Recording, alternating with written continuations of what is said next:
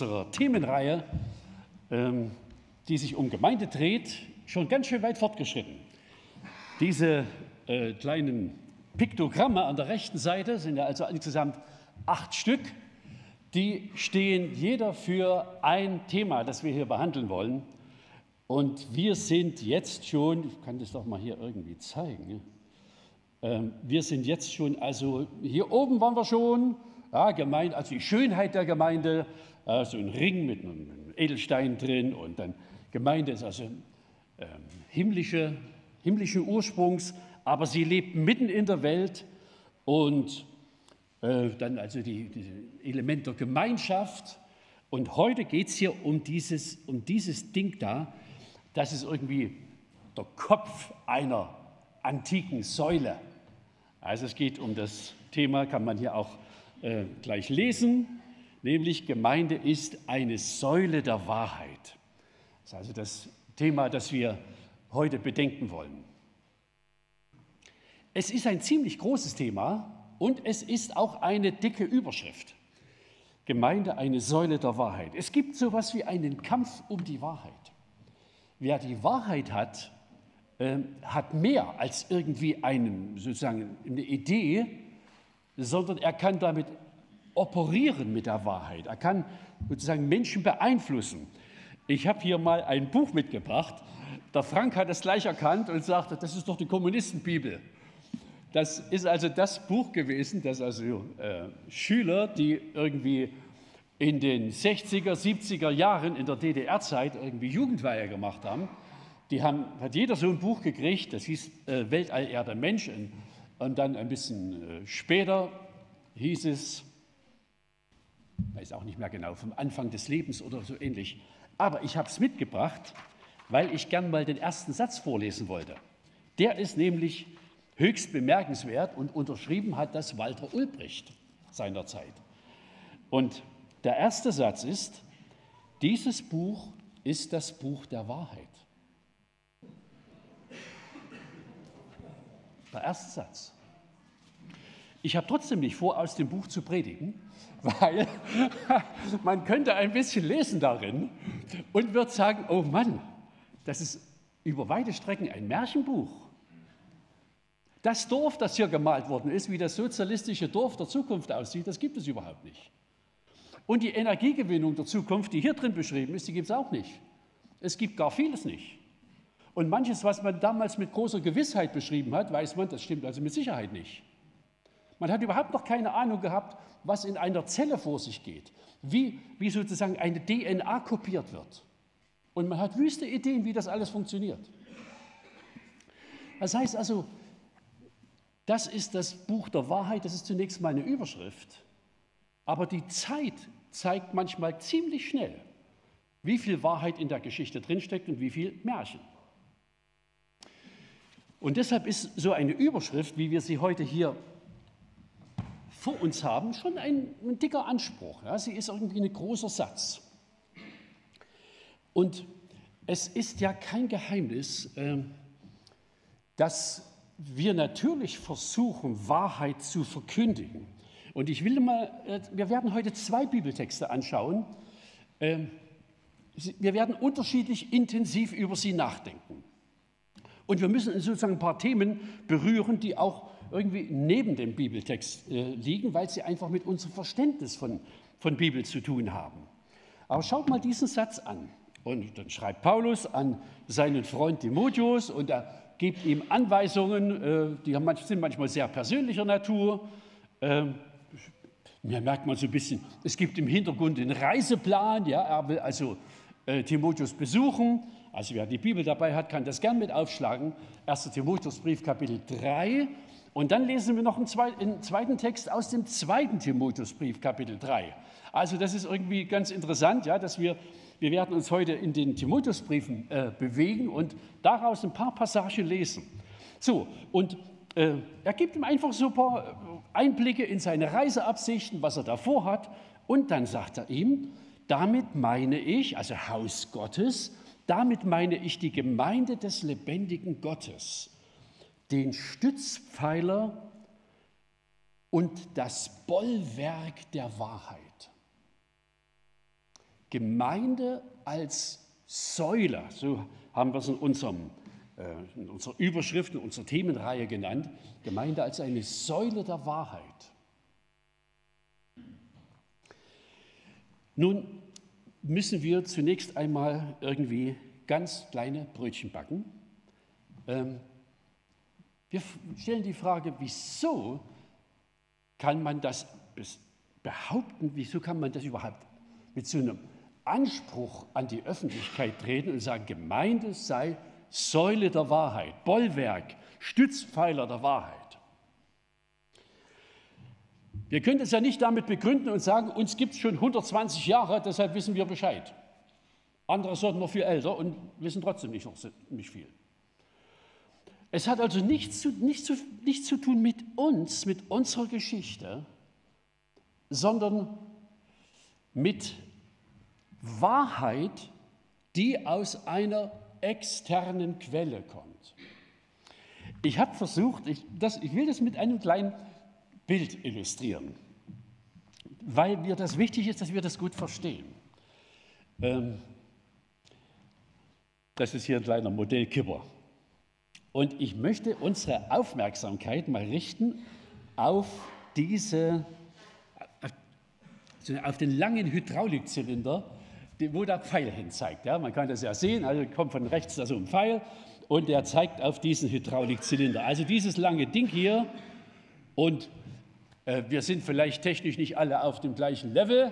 Also ein Hydraulikzylinder ist also einfach ein, ein technisches Gerät, wo also in diesem Fall hier mehrere Rohre ineinander geschoben sind, die also vom Durchmesser her ganz genau ineinander passen, noch ein bisschen mit einer Dichtung versehen sind.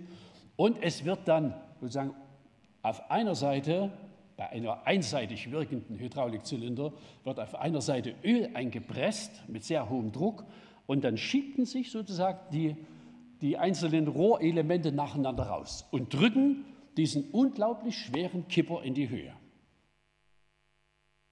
Und ich möchte das ein bisschen unterscheiden. Ja? Ähm, das ist ein Hydraulikzylinder ist zunächst einfach ein Metallgehäuse ohne Kraft. Das hat das kann nichts machen. Ja, das ist zunächst Metall. Aber dass es sich bewegt, und zwar mit einer enormen Dynamik, also das dünne Rohr kann wirklich Tonnen Gewichte hochdrücken, das hängt damit zusammen, dass gewissermaßen in das Rohr unter großem Druck Hydrauliköl eingepresst wird. Und das schiebt das Ding raus. Und egal, ob da 20 Tonnen Steine drin liegen, der drückt das Ding trotzdem hoch. Also der Zylinder ist das eine, aber das, was ihn sozusagen in Bewegung bringt, ist das, was reingedrückt wird. Die eigentliche Kraft liegt im Öl und nicht im Blech. Und so ein bisschen so ähnlich ist das mit Gemeinde. Gemeinde ist ein Gehäuse, das ist ein Bauwerk, das sind Menschen, das sind irgendwie auch einfache Menschen. Also das ist Handwerker und was weiß ich, was wir sind. Ja, wir haben nicht einen hier sitzen, der irgendwo in einem besonders hohen Amt ist. Kein einzigen. Also nicht das Menschenmaterial macht uns der Wahrheits irgendwie garantiert, dass wir für die Wahrheit stehen. Auch unsere Geschichte nicht. Und das Gebäude gleich gar nicht sondern es ist das, was, ich habe das hier mal ähm, ein bisschen versucht zu vergleichen. Ja? Ähm, wenn wir davon reden, wie der Bibeltext davon redet, dass die Gemeinde gewissermaßen die Säule der Wahrheit ist, dann hängt das davon ab und wirklich nur davon ab, dass in dieses System Wahrheit eingepumpt wird. Sie muss wirklich sozusagen implantiert werden, sonst ist Gemeinde nicht Säule der Wahrheit. Sonst wird sie Säule des Eigensinns oder was weiß ich, der absonderlichen Gepflogenheiten, religiöser Rituale der vergangenen Jahrhunderte, was weiß ich, aber nicht Säule der Wahrheit. Und ähm, es ist ein bisschen ähnlich, ja, also wie bei diesem Hydraulikzylinder hier in dem, äh, bei, bei, diesem kleinen LKW. Ähm, wir leben davon, dass das sozusagen Wort Gottes, das, was die Wahrheit ist, dass das sozusagen permanent eingepumpt wird. Jeden Mittwochabend, jeden Sonntag früh, bei jedem Andachtsblatt, das wir lesen, bei jeder Kinderstunde wird sozusagen Hydrauliköl eingepumpt. Es wird sozusagen das ein, äh, eingeflößt, was am Ende dafür sorgen kann, dass Gemeinde sozusagen ein Bollwerk der Wahrheit ist. Dass es Menschen gibt, die wissen, was links und rechts und oben und unten ist, was ewig und zeitlich ist, was Wert hat und was keinen Wert hat. Was man als falsch benennen kann und als nicht zielführend, auch im Blick auf Welt und Weltgeschichte und Weltdeutung. Es hat mit Gottes Wort zu tun. Ich werde das später auch noch an, an ein paar Beispielen erzählen. Und die, das andere ist, die Kirche, ich habe das ja auch ein bisschen dick geschrieben hier, ja, sie wird untergehen, wenn sie das Wort der Wahrheit vernachlässigt. Oder wenn sie aus irgendwelchen Gründen glaubt, sie sei, Anton hat es vorhin sehr schön beschrieben, sie sei gewissermaßen befugt, in diesem Buch in der Heiligen Schrift zu blättern und zu sagen, stimmt, stimmt nicht. Ja, wo man sich also zum Meister des Textes macht. Sie wird untergehen. Und wir können das in manchen Landesteilen und in manchen Kirchen nahezu buchstabieren, wie sie sich selber demontieren, weil sie das Wort verlieren. Und wir sind auch nicht in uns sicher, es sei denn, dieses Wort der Wahrheit wird wie sozusagen in dem Hydraulikzindel wird kontinuierlich eingepumpt. Und ich will auch mal Folgendes sagen. Es reicht auch nicht ganz zu sagen, ich war in den ersten 30 Jahren meines Lebens also ein fleißiger Hörer. Die letzten 40 Jahre, die kriege ich auch so hin. Wir brauchen es irgendwie immer wieder. Der Hydraulikzylinder sackt ab, wenn der Druck nachlässt. Geht überhaupt nicht anders. Und wisst ihr, das ist sogar kein Geheimnis. Hier,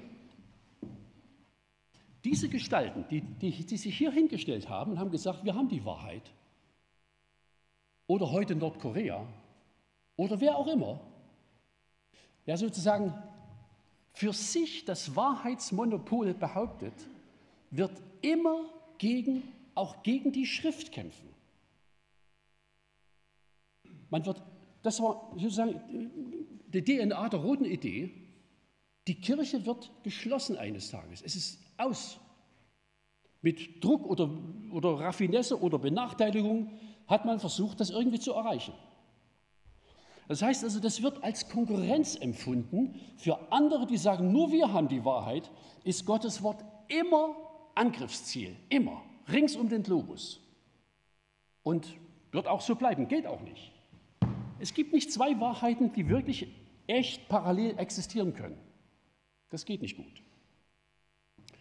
Und deshalb werden wir schon auch für die Schrift kämpfen und wir werden versuchen als Gemeinde äh, mit, mit viel Energie und Geist äh, dieses Wort lehren, vermitteln, lieb machen.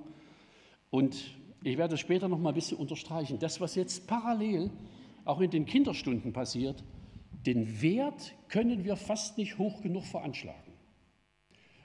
Das ist nicht bloß Beschäftigung, damit wir Ruhe haben. Es wird in den Kindern ein Fundament gelegt, das ihnen für das ganze Denken, für das ganze Leben sozusagen ein Koordinatensystem äh, einflößt. Wenn es gut geht, behalten sie das ihr Leben lang und wird ihnen eine Orientierung geben, was richtig und falsch ist, wogegen man sein muss und wofür man sein wird. Aber das gucken wir später noch ein bisschen an. So, jetzt lesen wir noch mal einen zweiten Text. Also der erste Text, er hat einfach erzählt, die Gemeinde ist irgendwie die Säule der Wahrheit.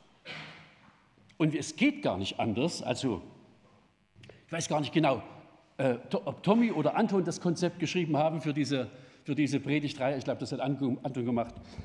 Äh, das, geht, das ist völlig logisch äh, in, diesem, sozusagen in dem Ideenentwurf Gemeinde der Säule der Wahrheit. In der dritten Zeile steht schon unser Verhältnis zur Heiligen Schrift.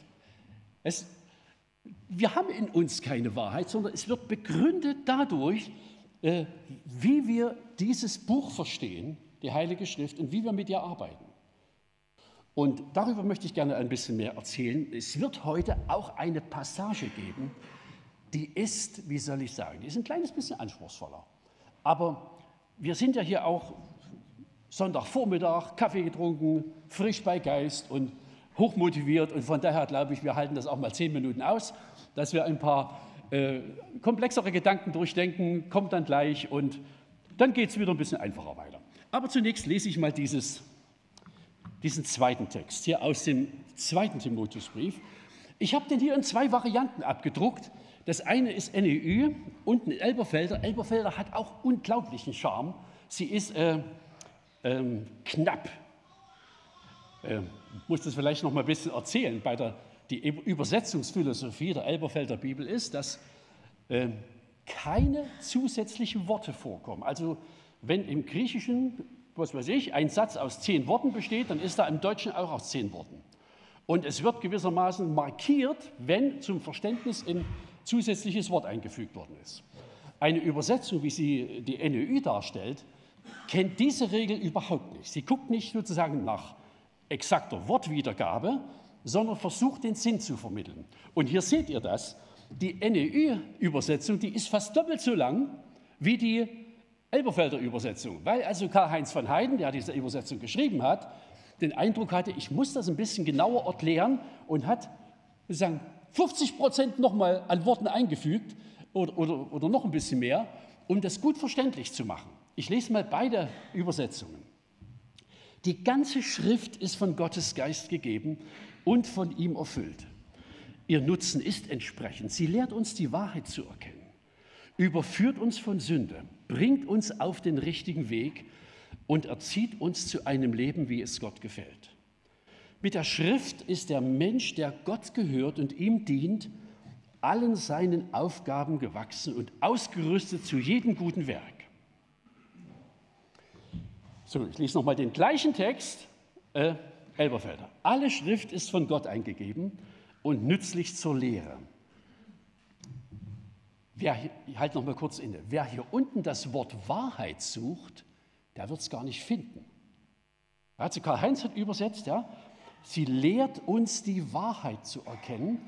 Äh, steht eigentlich nur da, sie ist nützlich zur Lehre. Aber der Begriff Lehre hat sozusagen ein so großes Gewicht, er schließt ein, alles zu vermitteln, was ein Mensch wissen muss, damit er in dieser Welt und vor Gott richtig lebt. Also insofern sinngerecht hat er auf jeden Fall übersetzt. Aber es steht nur das dürre Wort Lehre da. Zur Überführung, zur Zurechtweisung, zur Unterweisung in der Gerechtigkeit, damit der Mensch Gottes richtig ist. Für jedes gute Werk ausgerüstet. Das ist eine wunderschöne Formulierung, über die werde ich heute nicht reden. Aber es gibt einen großen katholischen Theologen, äh, der hat einen fetten Wälzer geschrieben, einfach mit dem Titel Menschliches Richtigsein. Kommt aus diesem Text hier. Und ein gutes Buch, sehr gutes Buch. So, wir überlegen jetzt, was heißt denn das?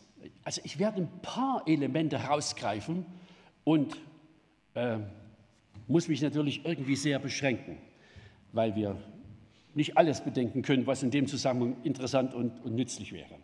Ich fange mal mit diesem kleinen Satz, Satzteil an. Die ganze Schrift ist von Gottes Geist gegeben und von ihm erfüllt. Also, wir gehen davon aus, wenn wir dieses Buch lesen, die Heilige Schrift, ich habe mir rechts mal so ein paar Punkte hergeschrieben, ja, dass Gott der eigentliche Verfasser ist. Die Bibel ist ja ein Buch, die, das ist eigentlich eine kleine Bibliothek, ja, also von vielen Leuten geschrieben, ungefähr 40 Verfasser, die irgendwie eine Rolle, einen Beitrag geleistet haben, verteilt über einen sehr, sehr langen Zeitraum, etliche Jahrhunderte. Anderthalb bis Jahrtausend vielleicht sogar. Und es gibt einen Spiritus, einen Geist, der gewissermaßen Mose als ersten, Johannes, der die Offenbarung schrieb, als letzten. Es ist der gleiche Geist, der Mose diktierte und der Johannes diktierte. Aber diktieren nun nicht in dem Sinn, dass sie die Augen zugemacht haben und gepinselt haben, sondern diktiert in dem Sinne, dass sie beobachtet haben, dass sie gesehen haben, was geschehen ist. Also wie Mose hat einfach Geschichte aufgeschrieben, ja, die er erlebt hat. Oder was Gott zu ihm gesprochen hat. Es gibt ganze Passagen, äh, wo Mose aufgefordert wird, aufzuschreiben. Sagt ihm Gott direkt. Und Matthäus, ja, zwischendrin irgendwo. Lukas, Lukas, der gar nicht dabei war, als Jesus durch Galiläa zog, er sagt, ich habe alles erkundet, was, was ich irgendwie an Quellen finden konnte und habe das zusammengetragen. Also die Leute haben mit wachem Geist geschrieben und haben trotzdem das geschrieben, was, was Gott wollte. Ein bisschen setzen wir das auch voraus. Ja, wenn irgendwie Leute Kinderstunden halten und predigten und so weiter, wir sitzen zu Hause und überlegen, bereiten eine Predigt vor und zugleich erbitten wir, dass es irgendwie Worte sind und Gedanken, in die Gott selbst seine Kraft und Wirkung reinlegt. Das ist also ganz ähnlich, ja, wie, das, wie das bei der Entstehung der Bibel war. Und so ähm, gehen wir davon aus, auf der einen Seite ist Gott der Redakteur, der alle beeinflusst hat. Und ich habe hier geschrieben, er hat Menschen als Schreiber benutzt, die ihre Beobachtungen, Erfahrungen aufschrieben aber dabei von Gottes Geist geleitet wird. Es gab auch ein paar Leute, wie Johannes oder wie Jesaja, Jeremia, die Propheten, denen hat Gott bestimmte Dinge gezeigt, er hat ihnen die Dinge sehen lassen, er hat ihnen manchmal Worte vorgesprochen und gesagt, gebt das weiter. Und da sind Passagen dabei, die haben sie mit Sicherheit selber nicht verstanden. Also da haben sie wirklich nur ausgerichtet, was ihnen aufgetragen war. Aber es ist ein Buch, das von Gottes Geist geschrieben ist. Deshalb mehr als 2000 Jahre alt und wir predigen immer noch jeden Sonntag aus genau dem gleichen Buch, weil es sozusagen zeitlose Wahrheiten enthält.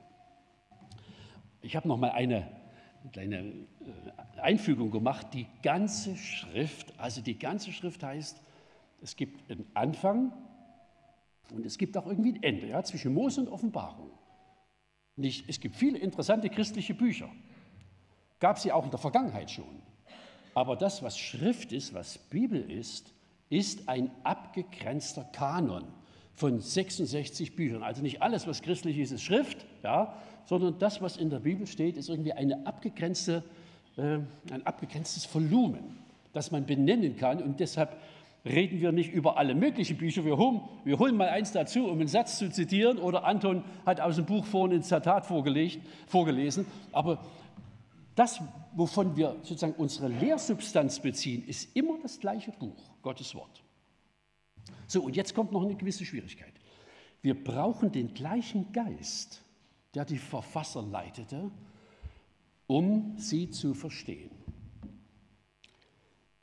In einem der letzten Hauskreise hat ein Teilnehmer einen Satz gesagt, der hat mich sehr beeindruckt. Er sagte, du liest hier diesen Satz einfach vor und fängst an drüber zu reden. Ich lese den dreimal und verstehe ihn immer noch nicht. Es ist wirklich so, wir brauchen irgendwie schon auf der einen Seite Verstand, auf der anderen Seite auch irgendwie Erleuchtung von Gott. Wisst ihr, deshalb Jürgen hat zweimal gebetet heute. Hat von Gott erbeten, dass er uns irgendwie den Sinn öffnet, das Herz aufschließt. Es ist nicht bloß intellektuelle äh, Austeilung ja, von bestimmten Worten und Sätzen. Wir rechnen damit, dass immer, wenn wir dieses Buch aufschlagen, dass uns Gott erleuchtet, dass er, dass er Herzen aufschließt, dass er irgendwie solche Erlebnisse schenkt. Aha, Mann, das geht mich an. Das ist ja mein Leben, das ist ja meine Geschichte, das hat mit meiner Zukunft zu tun. So verstehen wir dieses Buch. So, nun habe ich hier eine Überschrift. Ähm, ich habe das im ersten Teil genannt, was ist die Bibel für ein Buch? Was ist es überhaupt für ein Buch? Und ich habe es vorhin angekündigt, ich möchte euch gerne ein bisschen mitnehmen in eine gewisse Schwierigkeit. Nicht alle Christen denken hier gleich. Das Spektrum ist ziemlich breit. Und ich will euch kurz vorstellen, wie man sozusagen das theologische Spektrum einschätzen kann, äh, sagen wir, beschreiben kann, wie Kirchen und Christen dieses Buch überhaupt verstehen Und ich will kurz zeigen, wo wir uns verorten, wo wir herkommen als Gemeindebewegung und wie wir uns heute verstehen. Und das sind ein paar Minuten, äh, die ein bisschen anspruchsvoller sind. Und ihr seht also, das ist eine ganze Galerie, es sind also fünf verschiedene Positionen, die aktuell vertreten werden. Es gibt natürlich jede Art von Zwischenformen auch noch, aber das interessiert uns heute nicht. Also, fünf Überschriften und dann gibt es jedes Mal in jeder, in jeder Spalte einen ersten Satz, wie man die Bibel überhaupt sozusagen als in ihrer Entstehung versteht. Und dann äh, eine ganz kurze Erklärung. Ich werde noch zwei, drei Worte jedes Mal dazu sagen. Und ihr seht schon, in der Mitte ist eine Spalte ein bisschen hervorgehoben. Dort verstehen wir uns in unserem äh, Gemeindeverständnis als äh, angesiedelt. So, fangen wir mal ganz links an.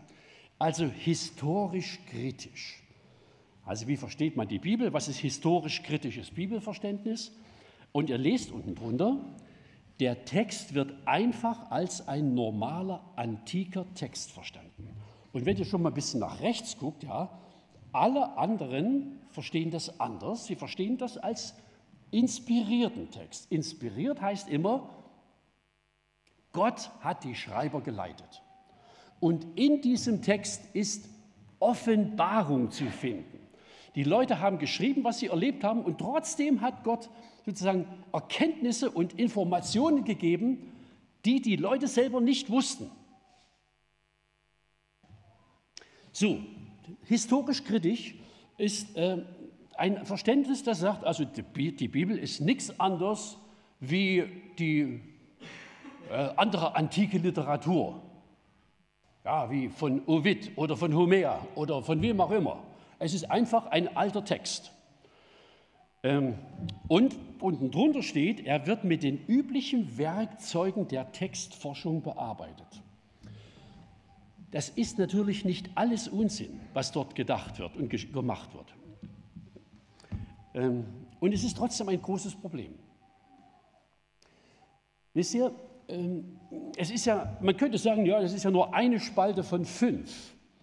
Aber es ist insofern, äh, muss das irgendwie auch an, am Anfang stehen, denn die Mehrzahl der theologischen Ausbildungsstätten in unserem Land ist dort angesiedelt. Also unsere Anja Volturius, ist sie hier? Ah ja, genau. Studiert Theologie fürs Lehramt. Und es gibt keine Ausbildungsstätte in ganz Deutschland, die nicht historisch kritisch lehren würde. Das gilt als wissenschaftlicher Standard. Also auch, das ist auch eine der Triebkräfte. Man, die Theologie will gerne sozusagen auf der Ebene wissenschaftlich kompatibel sein und deshalb verwendet sie gerne die gleichen Werkzeuge wie, äh, wie andere Altertumswissenschaften, ja, die sich mit, mit alten Texten befassen. Und das heißt also, äh, man, man glaubt zum Beispiel, dass, was weiß ich, dass David Goliath getötet hatte, wenn man irgendwo eine Inschrift finden würde oder Davids Schwert finden würde. Auf dem steht, damit habe ich Goliath erschlagen. Oder so, ja? Dann würde man sagen, das, ja genau, das ist wirklich historisch glaubwürdig. Aber solange man das nicht gefunden hat oder keine Nachweise hat, würde man eher sagen, es könnte Legende sein. Jüdischer Mythos oder sowas ähnliches. Ja? Das heißt also, das ist genau das, was Anton vorhin beschrieben hat. Äh, man macht sich selbst zum Meister des Textes und sortiert, kann stimmen, stimmt nicht. Und die Schwierigkeit ist ja, wenn also jemand sechs Jahre so eine theologische Ausbildung hat und dann soll er auf die Kanzel gehen und aus diesem Buch predigen, von dem er selber gelehrt gekriegt hat, jeder dritte Satz ist in Frage zu stellen. Was soll der arme Mensch erzählen? Die, die, die Fluchtwiesen sind ein bisschen Ökologie, ein bisschen Soziologie und horizontales, horizontale Ethik. Sozusagen alles, was mit Offenbarung zu tun hat, nämlich Gott selbst offenbart sich. Dafür sind alle Werkzeuge, die die Textforschung hat, ungeeignet. Wir, es gibt keinen Nachweis, um zu sagen, hier könnt ihr Gott beobachten. Ja, das, also sagt ihr, es gibt einen Käfig, hier ist er, oder ist das ein Bild von Gott oder sowas. Ja, das, das ist außerhalb der Dinge, die, die nachweisbar sind. Und das entzieht sich den üblichen wissenschaftlichen äh, Werkzeugen. Deshalb ist das, ich, es ist hochgebildet und hochintelligent. Aber es passt, es ist, das, es ist kein angemessenes Werkzeug für die Art von Text, die wir haben, der den Anspruch hat, es sei Vermittlung von Wahrheit. Deshalb lehnen wir das sehr entschieden ab und es gehört gewissermaßen auch in eine andere Kategorie wie die anderen. Das zweite ist historisch kontextualisiert. Das ist ein bisschen moderner. Also da kommt man nicht ganz so, so, so grob daher wie in der ganz linken Spalte, aber das Ergebnis ist manchmal ähnlich. Weil man sagt, also historisch kontextualisiert man.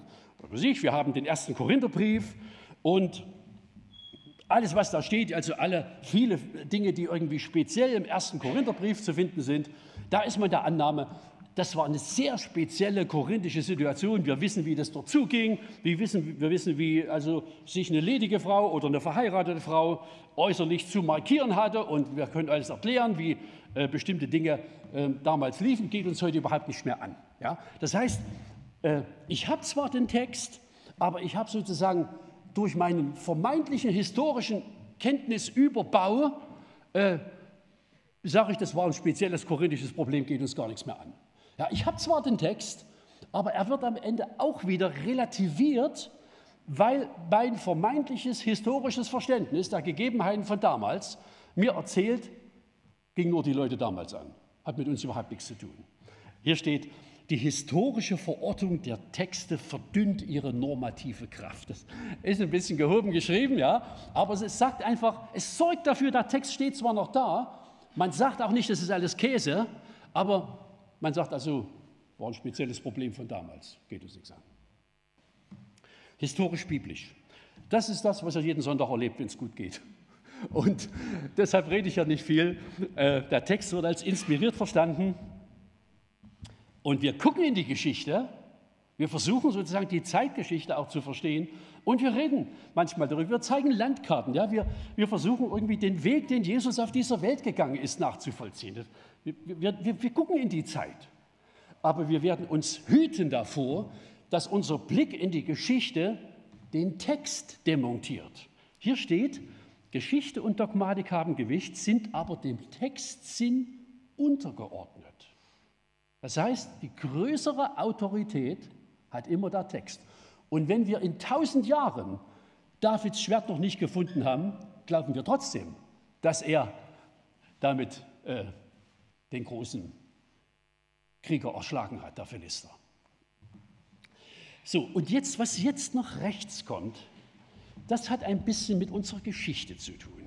Also, wer einen äh, Kommentar liest, äh, der so in den ersten Jahrhunderten, äh, im ersten Jahrhundert unserer Gemeindebewegung, also was weiß ich, 1870 entstanden ist, wegen zum ersten Buch Mose und wird irgendwie, sucht irgendwie sozusagen Erkenntnisse über den Schöpfungsbericht. Ja, wie kann man sich manches vorstellen? Der wird nichts finden. Also unsere Vorfahren in Gemeindegeschichte waren an, an der Weltgeschichte, wie sie geschehen ist, wenig interessiert. Sie haben einfach geguckt, äh, finde ich irgendwie in dem Text, der da steht, irgendwie ein paar Hinweise, die irgendwie mit Jesus zu tun haben ja, die schon mal irgendwie einen großen Bogen ins Neue Testament darstellen. Das ist also eine, eine andere Betrachtungsweise, biblisch systembestimmt. Das heißt also, äh, wer schon länger hier in der Gemeinde ist, hat manches auch davon noch mitgekriegt. Es gibt bestimmte Lehrsysteme, die manchmal auch auf die Bibel draufgelegt werden und wurden und die durchgehalten wurden, auch wenn es nicht passt. Ich erzähle einfach mal noch so ein ganz kleines Beispiel. Das werden manche noch kennen. Wenn irgendwo beim Betrachtung von einem Bibeltext äh, das Stichwort Älteste kam, die Ältesten der Gemeinde, Punkt, Punkt, Punkt, dann kam wie auf Kommando, hat einer der verantwortlichen Brüder gesagt, wir wissen doch, es gibt gar keine Ältesten mehr. Punkt. Warum nicht? Das konnten sie nicht erklären. Ja, also es gab ein Lehrsystem, in dem kamen keine Ältesten mehr vor. Und das ist sozusagen auf den Text draufgelegt worden und gesagt, steht zwar da, aber geht uns nicht an. Ja, also das ein, ein System war sehr bestimmend und hat manchmal den Text selber erdrückt. Oder ganz rechts, biblisch-kryptologisch. Das ist ein bisschen ganz speziell und es ist immer noch sehr gegenwärtig. Ich habe hier mal ein, ein nettes Textbeispiel aus einem ganz neuen Buch. Ähm,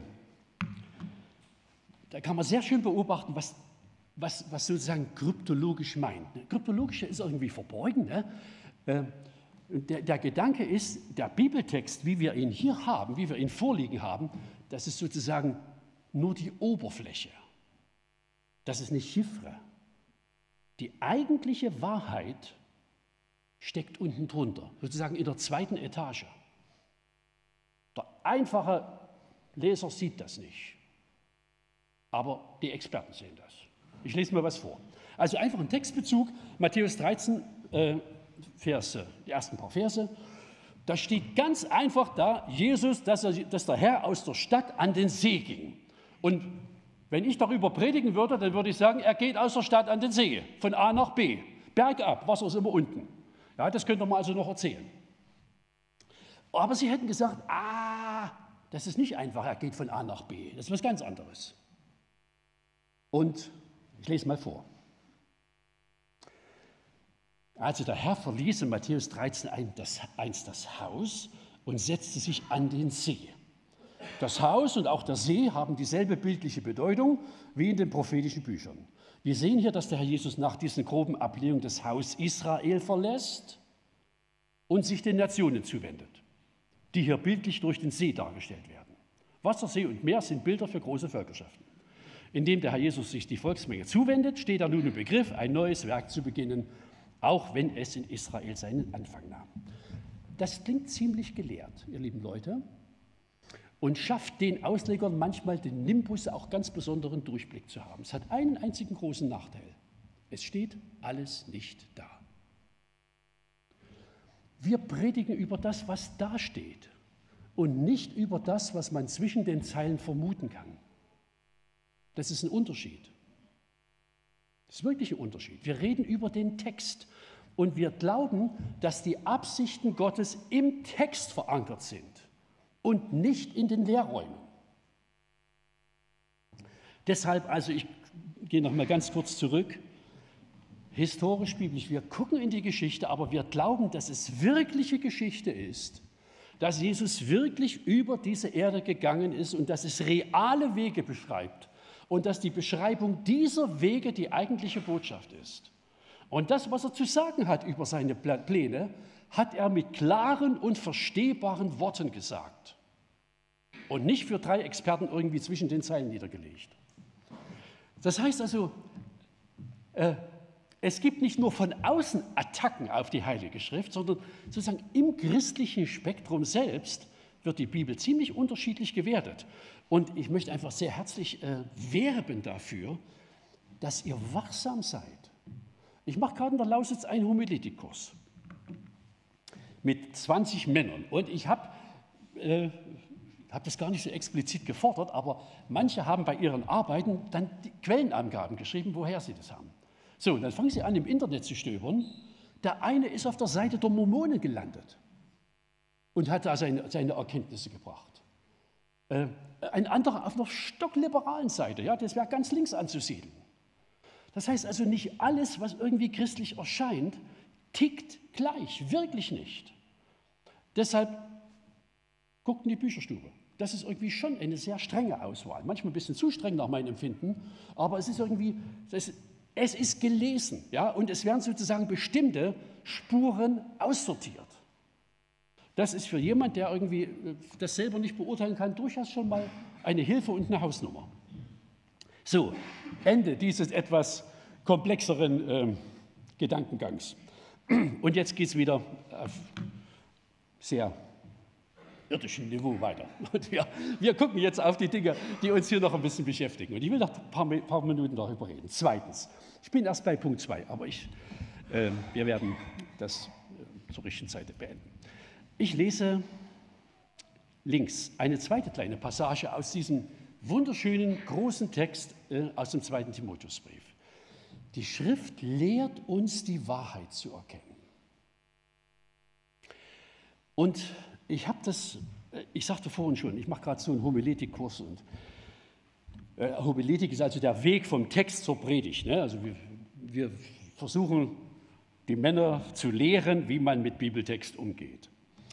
Und in diesen Tagen ist mir das nochmal aufgefallen. Ähm, allein biblische Geschichte zu vermitteln, schafft im Kopf von Menschen ein ein Koordinatensystem, das auf eine erstaunliche Lebenstüchtigkeit hinzielt. Versteht ihr? Ähm, es gibt Studien in den USA unter Teenagern. Ich weiß gar nicht, ich habe jetzt die Zahl, exakten Zahlen nicht vor, aber es sind ungefähr 20 oder gar 30 Prozent von 15-jährigen jungen Leuten, die noch nicht mal wissen, ob sie ein Mann oder eine Frau sind. Echt? Es gibt also eine Absicht der Dekonstruktion, der Verunsicherung. Es gibt eine Absicht zu vermitteln, äh, aus wie vielen Personen eine Familie besteht und aus welchen Leuten, das ist völlig egal. Hauptsache, sie leben zusammen und versorgen sich gegenseitig. Wie viele Geschlechter und welche Geschlechter Eltern ausmachen, äh, kann sehr individuell sein. Die Schrift, ich habe das hier geschrieben, ist so einfach. Er schuf sie als Mann und Frau. Man kann durchaus männlich, weiblich, divers schreiben, wie das bei jeder Stellenausschreibung ist. Aber es gibt neben Mann und Frau nichts anderes. Es gibt nur noch kein Mann und keine Frau. Aber es gibt nichts anderes. Es gibt zwei Geschlechter.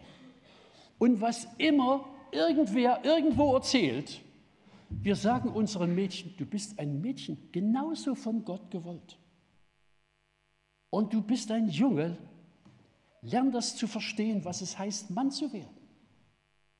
Es gibt männlich und weiblich. Es gibt noch äh, eine ganz kleine Zahl, ein Promille etwa, geschlechtlich indifferenter Kinder, die geboren werden. Das ist wirklich eine Not und das ist auch eine ganz spezielle Geschichte. Und wenn uns da irgendwie irgendwas, irgendwer begegnet, dann gilt es sehr, sehr sorgsam zu sein. Aber wenn Jungs, die eindeutig ein Junge sind, auf die Idee kommen, sie seien ein verkapptes Mädchen, dann würde ich ihnen immer erzählen, was sie eigentlich sind. Und würde ihnen auch sagen, du wirst nichts anderes, als du bist. Du kannst einen Rock anziehen, du kannst deine Haare färben, du kannst ein paar Hormone nehmen. Und du wirst trotzdem keine Frau. Und du wirst in deiner Rolle sehr wahrscheinlich irgendwann in einer Psychiatrie landen. Weil das, was du erhofft hast, nicht eingetreten ist. Das heißt, die Schrift lehrt uns wirklich irgendwie auch feste Koordinaten einfach zu akzeptieren. Und das ist nichts Weltbewegendes, aber es ist irgendwie, es bildet den Sockel des Lebens, auf den man bauen kann. Ich habe hier eine ganze Liste geschrieben. Also, äh, das ist alles simple Bibelwahrheit. Und keine einzige Zeile davon ist heute nicht in Frage gestellt. Und sorgt für Verunsicherung. Also, die Welt gibt es, weil Gott sie schuf. Es hat nicht geknallt, geknallt hat es schon manchmal, aber nie mit den Folgen, dass eine Welt entstanden ist. Jedenfalls nicht mit solchen geordneten Strukturen, wie es aussieht, wenn es geknallt hat, kann man bei jeder Explosion beobachten. Braucht bloß mal ein paar, paar Bilder in der Ukraine anzugucken oder, oder Israel. Wenn es laut knallt und gewaltig rumst, hat es immer die gleichen Folgen, nämlich Chaos und Unordnung. Aber es gab noch nie einen Knall, in dem, ein, in dem sich sozusagen eine DNA sortiert und Lebewesen bildet oder ein geordnetes, lebenstaugliches System hervorkommt. Das ist immer die Folge von Geist und nicht von Knall. Also die Welt gibt es, weil Gott sie schuf. Oder wir sind im Bild Gottes geschaffen, nicht weiterentwickelte Primaten. Auch wenn wir eine ähnliche Wirbelsäule haben wie ein Schimpanse.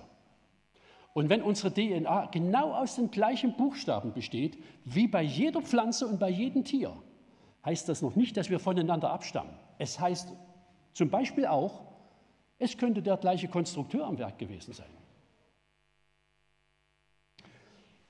Oder, was gehört auch zur Wirklichkeit dazu? Wir sind gefallene Wesen. Wir sind böse von Jugend an. Hier haben wir ja eine Menge Eltern. Und ich habe in letzter Zeit auch mit, mit Enkeln zu tun gehabt, die noch kein Jahr alt sind. Kann ein Kind mit acht Jahren böse sein? Äh, mit acht Monaten? Kann es. Und sie wissen es auch. Sie wissen es auch, dass sie was durchsetzen wollen, was sie nicht sollen. Das heißt also, der Mensch ist immer ein beeinflussungsbedürftiges Wesen. Von ganz klein an. Und es gibt einen Katalog von Gut und Böse. Wir erleben momentan, dass Dinge, die eindeutig falsch waren, die über Jahrtausende als falsch angesehen wurden, dass auf einmal gesagt wird, nee, das ist richtig, solltest du akzeptieren, solltest dich darüber freuen, dass es so ist. Gut und Böse sind immer gleich, weil, weil Gott in sich ein moralisches Wesen ist, hat er sozusagen auch Moral implantiert in seine Geschöpfe, die in seinem Bild geschaffen sind. Oder, wisst ihr, so, so, eine, so eine, Wahrheit, äh, der Mensch ist so ein kombiniertes Wesen. Wir sind auf der einen Seite Materie, wir sind aber auch mehr als Materie. Es gibt so etwas wie äh, ein Element in uns, das wird nicht beerdigt werden. Egal, ob man das mag oder nicht. Was wir beerdigen, ist der Körper. Aber das, was mit Identität zu tun hat, mit Person, ist unbegrenzt, ist transzendent, wird weiterleben. Das, das kann man nicht mal auslöschen, wenn man sich selbst ermordet. Nicht mal dann. Es ist dem Menschen gesetzt, einmal zu sterben, danach aber das Gericht. Das heißt, ich habe auch geschrieben, ja, äh, also Leib und Seele, es gibt Zeit und Ewigkeit, es gibt ein Gericht und es gibt Gerechtigkeit. Die Spitzbuben dieser Welt, die sich oberhalb jeder Ordnung vorkommen, werden vor Gott stehen. Alle werden sie vor Gott stehen. Und es gibt ein gerechtes Gericht. Es wird in dieser Welt, selbst in einem Rechtsstaat, nicht alles gerecht geregelt. Geht überhaupt nicht. Wir haben keine, dafür haben wir nur sehr äh, fragmentarische Werkzeuge. Es geht nicht. Aber es gibt eine letzte Gerechtigkeit. Und das heißt, ein Mensch, der weiß, ich kann zwar Dinge verstecken vor aller Welt und vor der Justiz, aber ich, weiß, ich bin trotzdem noch offenbar vor Gott wird sich anders verhalten wie jemand, der glaubt, er sei sozusagen die letzte Instanz. Und wenn es gelingt, irgendwie jemand auszutricksen, ohne dass es auffällt, sei das alles okay. Es gibt Gott, der uns sieht. Es gibt eine, sozusagen einen, eine ordnende Kraft. Und das heißt, es ist also ein ganz großer, ganz großer Wert. Ich, äh, ja, das Buch der Wahrheit zweitens. Sie lehrt uns die Wahrheit zu erkennen. Und ich will das mal nochmal einen ganz konkreten Beispiel erzählen. Hat ein bisschen biografischen Hintergrund. Wir sind jetzt dabei, ähm, dass Deutschland innerhalb von 100 Jahren das dritte Mal Opfer einer Ideologie ist, wird. Ideologie ist immer eine, sozusagen ein Gedankengebäude, das der Überzeugung ist, wir haben die Erklärung der Welt, wie sie ist, und wir wissen die Lösung, was getan werden muss, um sie besser zu machen. Und zu jeder Ideologie gehört auch die Überzeugung, wenn die Leute das nicht freiwillig wollen, müssen wir sie dazu zwingen. Und es ist immer auch ein, ein religiöser äh, Aspekt dabei, so eine, eine, Art Erlösungsidee. Ja, also wenn, wenn er das alle macht, dann, ja. Und schaut mal,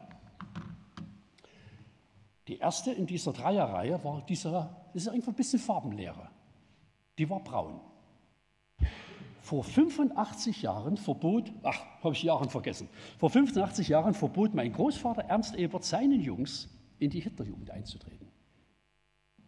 Die ersten Jahre der braunen Zeit waren totaler Aufschwung. Es war eine tolle Entwicklung, wirtschaftlich, äh, verkehrstechnisch, es ging echt aufwärts. Und trotzdem hat er Ernst seinen Jungs verboten, in die Hitlerjugend einzutreten. Und zwar aus einem einzigen Grund. Er hat gesehen, wie die braune Welt mit den Juden umgegangen ist. Und er hat gesagt, das kann nicht gut gehen. Ein einfacher Fabrikarbeiter mit der Bibel in der Hand wusste, das geht schief. Die reden von tausend Jahren, aber es wird keine tausend Jahre gut gehen. Und er hat seinen Jungs gesagt, hier seid ihr nicht dabei. Versteht ihr, wie dieses Buch in der Hand einen einfachen Menschen ertüchtigt, gegen das aufzustehen, was man nicht unterstützen darf, weil es falsch ist. Vor 60 Jahren unterstützte mein Vater, Johannes Ebert, Thomas wird es auch noch wissen, seine Kinder darin, nicht in die Pioniere oder FDJ einzutreten. Warum misstraute er den roten Socken? Er hatte gute Gründe. Sie wollten Gott abschaffen. Sie haben ein Weltbild, ein völlig verkorkstes Weltbild vertreten. Ja, also ein marxistisches Weltbild ist hinten und vorn schräg. Es ist ein bisschen nett im Ziel, aber an jeder Etage der Erklärung und der Lösung falsch, unbiblisch. Es kann nicht gut gehen. Ging nie in der Welt gut. Das, sozusagen die Idee ist so attraktiv, dass man ständig versucht, sie nachzumachen und wird wieder die gleichen Ergebnisse ernten. Es geht nicht auf. Es geht nicht auf. Und sie haben recht darin getan, ihren Kindern zu sagen, das ist keine Erlösungslehre. Die Fahne braucht er nicht mitzuheben. Wenn ich heute Kinder hätte, denen würde ich sagen, bei Fridays for Future seid ihr nicht dabei. Es gibt ein paar nette Ideen. Ja, sozusagen das Zielgemälde, das ist wie bei den Braunen und bei den Roten auch ein bisschen nett.